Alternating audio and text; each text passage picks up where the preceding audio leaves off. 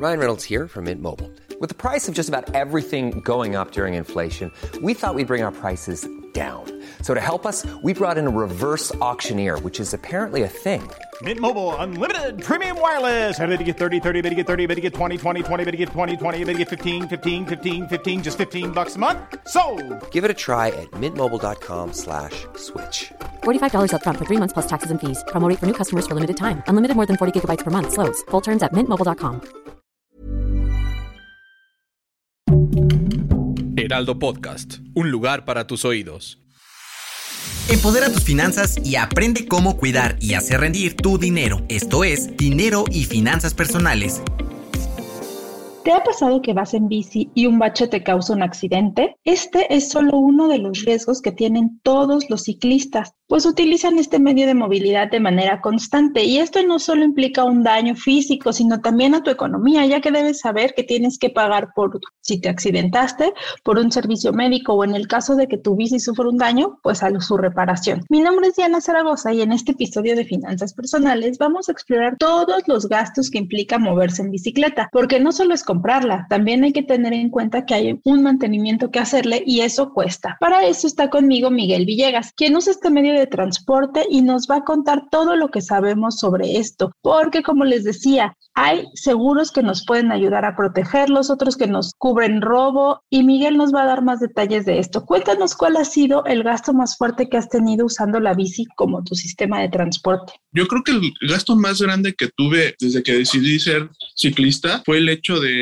de querer adquirir una bici sin, sin saber qué es lo que, qué, qué tipo de bici quería usar. Y ante eso, yo creo que si tú quieres ser ciclista, lo primero que tienes que definir es qué, qué ciclismo vas a hacer. Si vas a hacer ciclismo de ruta, ciclismo urbano, de montaña, si lo vas a utilizar como uso recreativo, como uso deportivo, creo que antes que nada tienes que definir eso, porque los diferentes tipos de bicis eh, tienen un costo di diferente que va desde la manera en que la armas hasta la manera en que, que la seguridad de, de frenos, el equipamiento y sobre todo el tipo de llantas que vas a utilizar. En, en claro, mi caso... es que me imagino que esto no es lo mismo para cada uno de estos tipos de bici. Por ejemplo, si tienes una bici que es para ir a ruta, que la vas a utilizar en una montaña, pues andar en la ciudad a lo mejor no es muy funcional para moverte en tu día a día. De ahí la importancia que tenemos en esta parte de definir qué tipo de bici es la que quieres saber y la que te, bueno, la que te va a funcionar mejor en tu día a día. Sí. ¿Qué otra cosa tomaste en cuenta antes de, eh, de, elegir tu bicicleta? También tomé en cuenta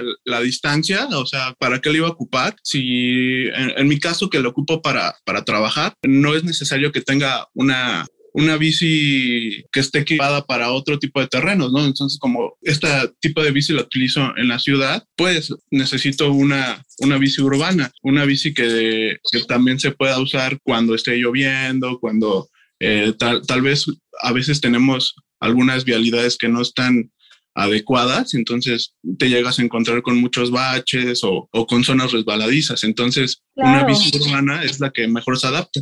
Claro, porque eso que nos comentabas de los baches, yo creo que es un problema recurrente en esta ciudad y en muchas, no nada más aquí, porque tú vas circulando por la ciclovía e incluso en ocasiones, pues como también lo utilizan peatones y otra clase de personas, no está en las mejores condiciones. Entonces ahí te puedes arriesgar a que ocurra un accidente. Y cuanto más si vas sobre la vialidad al lado de los vehículos, ¿no? Otra cosa que me lleva a pensar esto es saber, por ejemplo, todas las bicis son iguales, hay bicis de diferentes tallas, cuáles son de mejores calidades o cómo tenemos que saber cuál es la ideal para cada quien. Pues las bicis se definen según, como te había comentado, según la, la especialidad para la que la vas a usar. Y la talla eh, correcta que debes de comprar depende de tu estatura, sobre todo la distancia que haya desde el piso hasta, hasta tu cadera. Entonces, dependiendo de eso, necesitas saber eh, esa, esa medida para, para elegir una, una bici que, que vaya acorde a, a, a, tu, a tu cuerpo, porque hay gente que, que puede tener las piernas más largas, necesita una bici que, que, sea, de,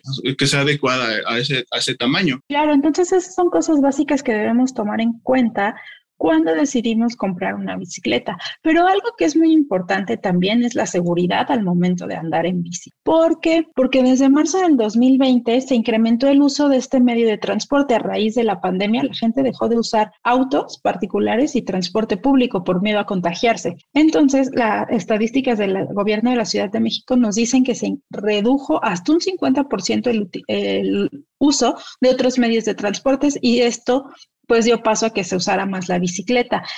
Aquí lo que debemos tomar en cuenta es que uno de los principales riesgos es la inseguridad vial, que es lo que frena principalmente a las personas a utilizar la bicicleta como medio de transporte. Y es que chequen solo esto. México es el séptimo país del mundo con más muertes por accidentes viales, de acuerdo con el Instituto Nacional de Seguridad Pública. ¿Qué nos lleva a esto? Pues a que el 76% de las personas que andan en bici crean que van a sufrir algún accidente en su traslado, ya sea de ida o de regreso hacia su casa. Obviamente esto preocupa más a las mujeres porque se sienten más vulnerables al momento de circular en las calles. ¿Y a qué va ligado esto? A que también hay un aumento en el número de mujeres que están utilizando la bici como medio de transporte. Aquí lo importante es definir que existen varios seguros, ya sea de gastos médicos o de robo, que protegen a los ciclistas. Eh, la última estadística que hizo el INEGI para saber cuántos ciclistas había en el país establece que hay más de 100 mil en todo México. Y obviamente, pues es necesario contar con una protección al momento de salir a la calle, no solo por un accidente, sino por el robo, porque también ahí nosotros estamos invirtiendo nuestro dinero. Y si no la roban, pues además de que perdemos nuestro sistema de transporte,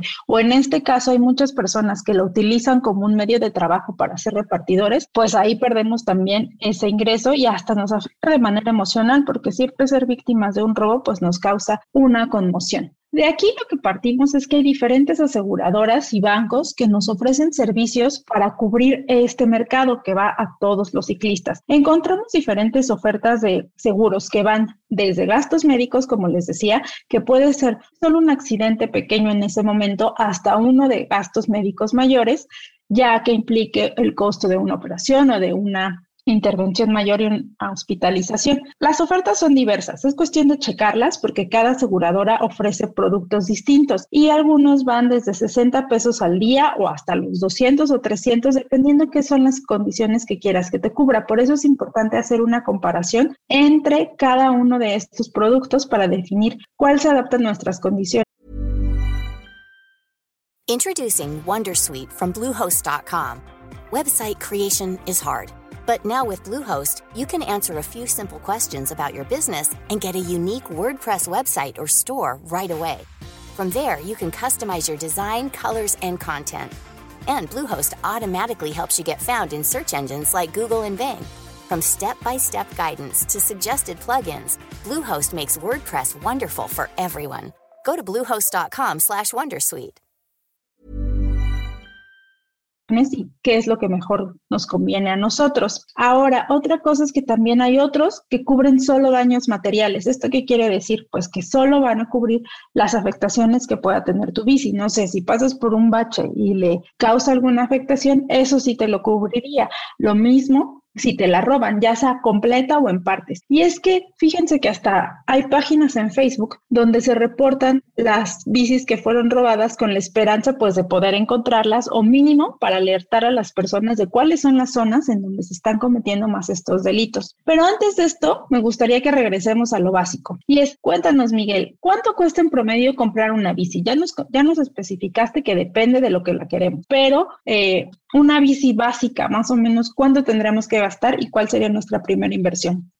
Una bici básica anda entre los 1.800 y los 3.000 pesos. Eh, una bici de montaña que yo creo que es la que la mayoría de la gente utiliza para estar entre la ciudad y, la, y las zonas más lejanas de la misma, anda entre los 4.500 y hasta los 20.000 pesos. Eso ya depende qué tipo de frenos necesita o qué, qué, qué tipo de peso o el material que, que se va a ocupar para, para la bici. Mientras que una, una bici urbana, que es la, una de las más comunes, eh, el precio anda entre los 4 mil y hasta los 25 mil pesos, aunque en algunas páginas de internet y de ventas especializadas puedes encontrar bicis de este tipo hasta en 50 mil pesos. Y algo que también eh, se vende mucho también son las bicis eh, reglables, porque pues mucha gente en la ciudad utiliza lo que es el sistema multimodal de transporte. Entonces hay mucha gente que tal vez sale de, de, de su casa utilizando Mexibus y después tendrá que subirse al tren suburbano y para para completar su transcurso hacia el lugar donde vayan, ya sea a la escuela, al trabajo, a alguna reunión, pues utilizan la bici y en este caso el, este tipo de bici son muy, muy buenas para, para cubrir esos trayectos. Entonces una bici plegable cuesta entre, entre los 7 mil y los 24 mil pesos. Y también está, existe la, la, alternativa de que si tienes unos, unos,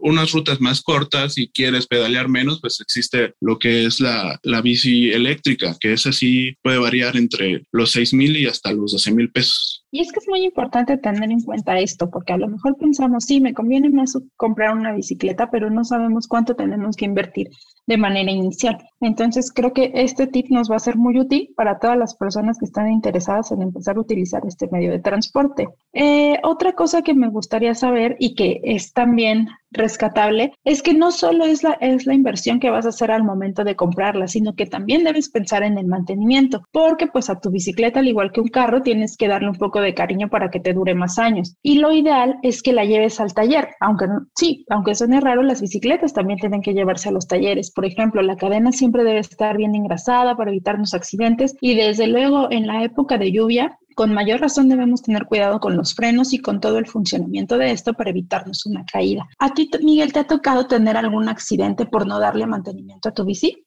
Sí, frecuentemente lo que me pasa cuando dejo de dar el mantenimiento, eh, se supone que un mantenimiento de una bici se tiene que dar entre los 500 y los 700 kilómetros. Entonces tú debes de llevar tu bici en, ese, en ese transcurso de tiempo. Pero a veces a mí lo que me pasa mucho es que se me llega a atorar la, la cadena porque me hace falta echarle, echarle grasa. Entonces, a, veces por la, por querer salir rápido del lugar donde estoy, no, no lo hago. Y a veces cuando llueve, pues también lo puedes provocar que tu, tu cadena se seque. Entonces, al momento de que vas, vas pedaleando, se te puede atorar. Entonces, si vas a una velocidad un poco alta, en el momento si vas en una, en una vialidad, no sé, primaria o secundaria, eh, puedes toparte con que al momento de pedalear tu tu pierna se queda atorada porque la, la, cadena necesita, necesita estar engrasada. Entonces, eso es lo que más frecuente me pasa. Y alguna vez también lo que me ha sucedido es la, la, ponchadura de una llanta, que es súper común, sobre todo por el tipo de vialidades que, que tenemos en la ciudad, a pesar de que existen muchas eh, ciclovías, en, en, algunas ocasiones debemos los ciclistas meternos a, otro tipo de, de, vialidades. Entonces, cuando pasa eso, pues te llegas a encontrar con algún clavo, algún pedazo de vidrio. Entonces, es básico siempre tener a la mano un kit de herramientas para reparar estas cosas. Es, claro, y es que yo creo que yo creo que lo mínimo que te puede pasar es que se te ponche la llanta, ¿no? De ahí a cosas más elevadas. Más o menos, ¿cuánto te gastas en una reparación? De, que, de una ponchadura de llanta de tu bici? Eh, de eso depende. Si tú tienes tu kit bien, bien, bien armado, eh, y lo sabes hacer, lo puedes, lo puedes hacer tú mismo. Pero en caso de que tengas que acudir a algún taller, pues eh, el, realmente los talleres lo trabajan de una manera muy, muy sencilla y es muy rápida y es barata. Una, una reparación de una, de una llanta ponchada puede costarte entre 20 y 50 pesos. Pero pues siempre, lo ideal es tener como que tu kit para poderlo hacer y aprenderlo a usar, ¿no? ¿Y ese kit qué incluye? Ese tipo de kit, eh, el más sencillo por lo regular tiene las, las, que son las, las palancas para desmontar la llanta eh, delantera y trasera. Eh, siempre traen un, un, juego para, de parches para poder reparar alguna cámara que, que te resulte dañada. obviamente también como depende el clima, necesitas diferente tipo de presión en las llantas. Entonces también es muy bueno tener en ese kit una, una bomba de aire portátil que pueda caber dentro del kit y que la puedas llevar en una mochila y que no te estorbe para tu día a día. Y también es indispensable, como les comentaba, que a veces se, llega a atorar la cadena o se llega a, romper. Siempre es muy bueno tener un, un cortacadenas y eso es muy importante que, en el kit. Perfecto. Pues yo creo que todas estas herramientas que estamos dando van a ser muy útiles para todos los que nos están escuchando y quieren adentrarse en este mundo, pues de la bici, que al final es un medio de transporte que nos ayuda a cuidar el ambiente, que nos hace más rápidos los trayectos porque no necesitamos estar atorados en el tránsito y pues eso nos ayudará mucho. Tener este panorama de todos los gastos que implican nos va a ayudar mucho para poder definir qué es lo que queremos hacer y cómo vamos a invertir nuestro dinero. Hay que tener mucho en cuenta que es importante contar con un seguro sobre todo porque es nuestra protección, no nada más de nuestro bien, sino también de nuestra persona. Mi nombre es Diana Zaragoza. Recuerden escucharnos a través de las plataformas del Heraldo de México y escríbanos sus sugerencias de otros temas que quieran abordar. Hasta la próxima. No te quedes con la duda. Compártenos tus preguntas en las redes sociales del Heraldo de México. Esto fue Finanzas Personales.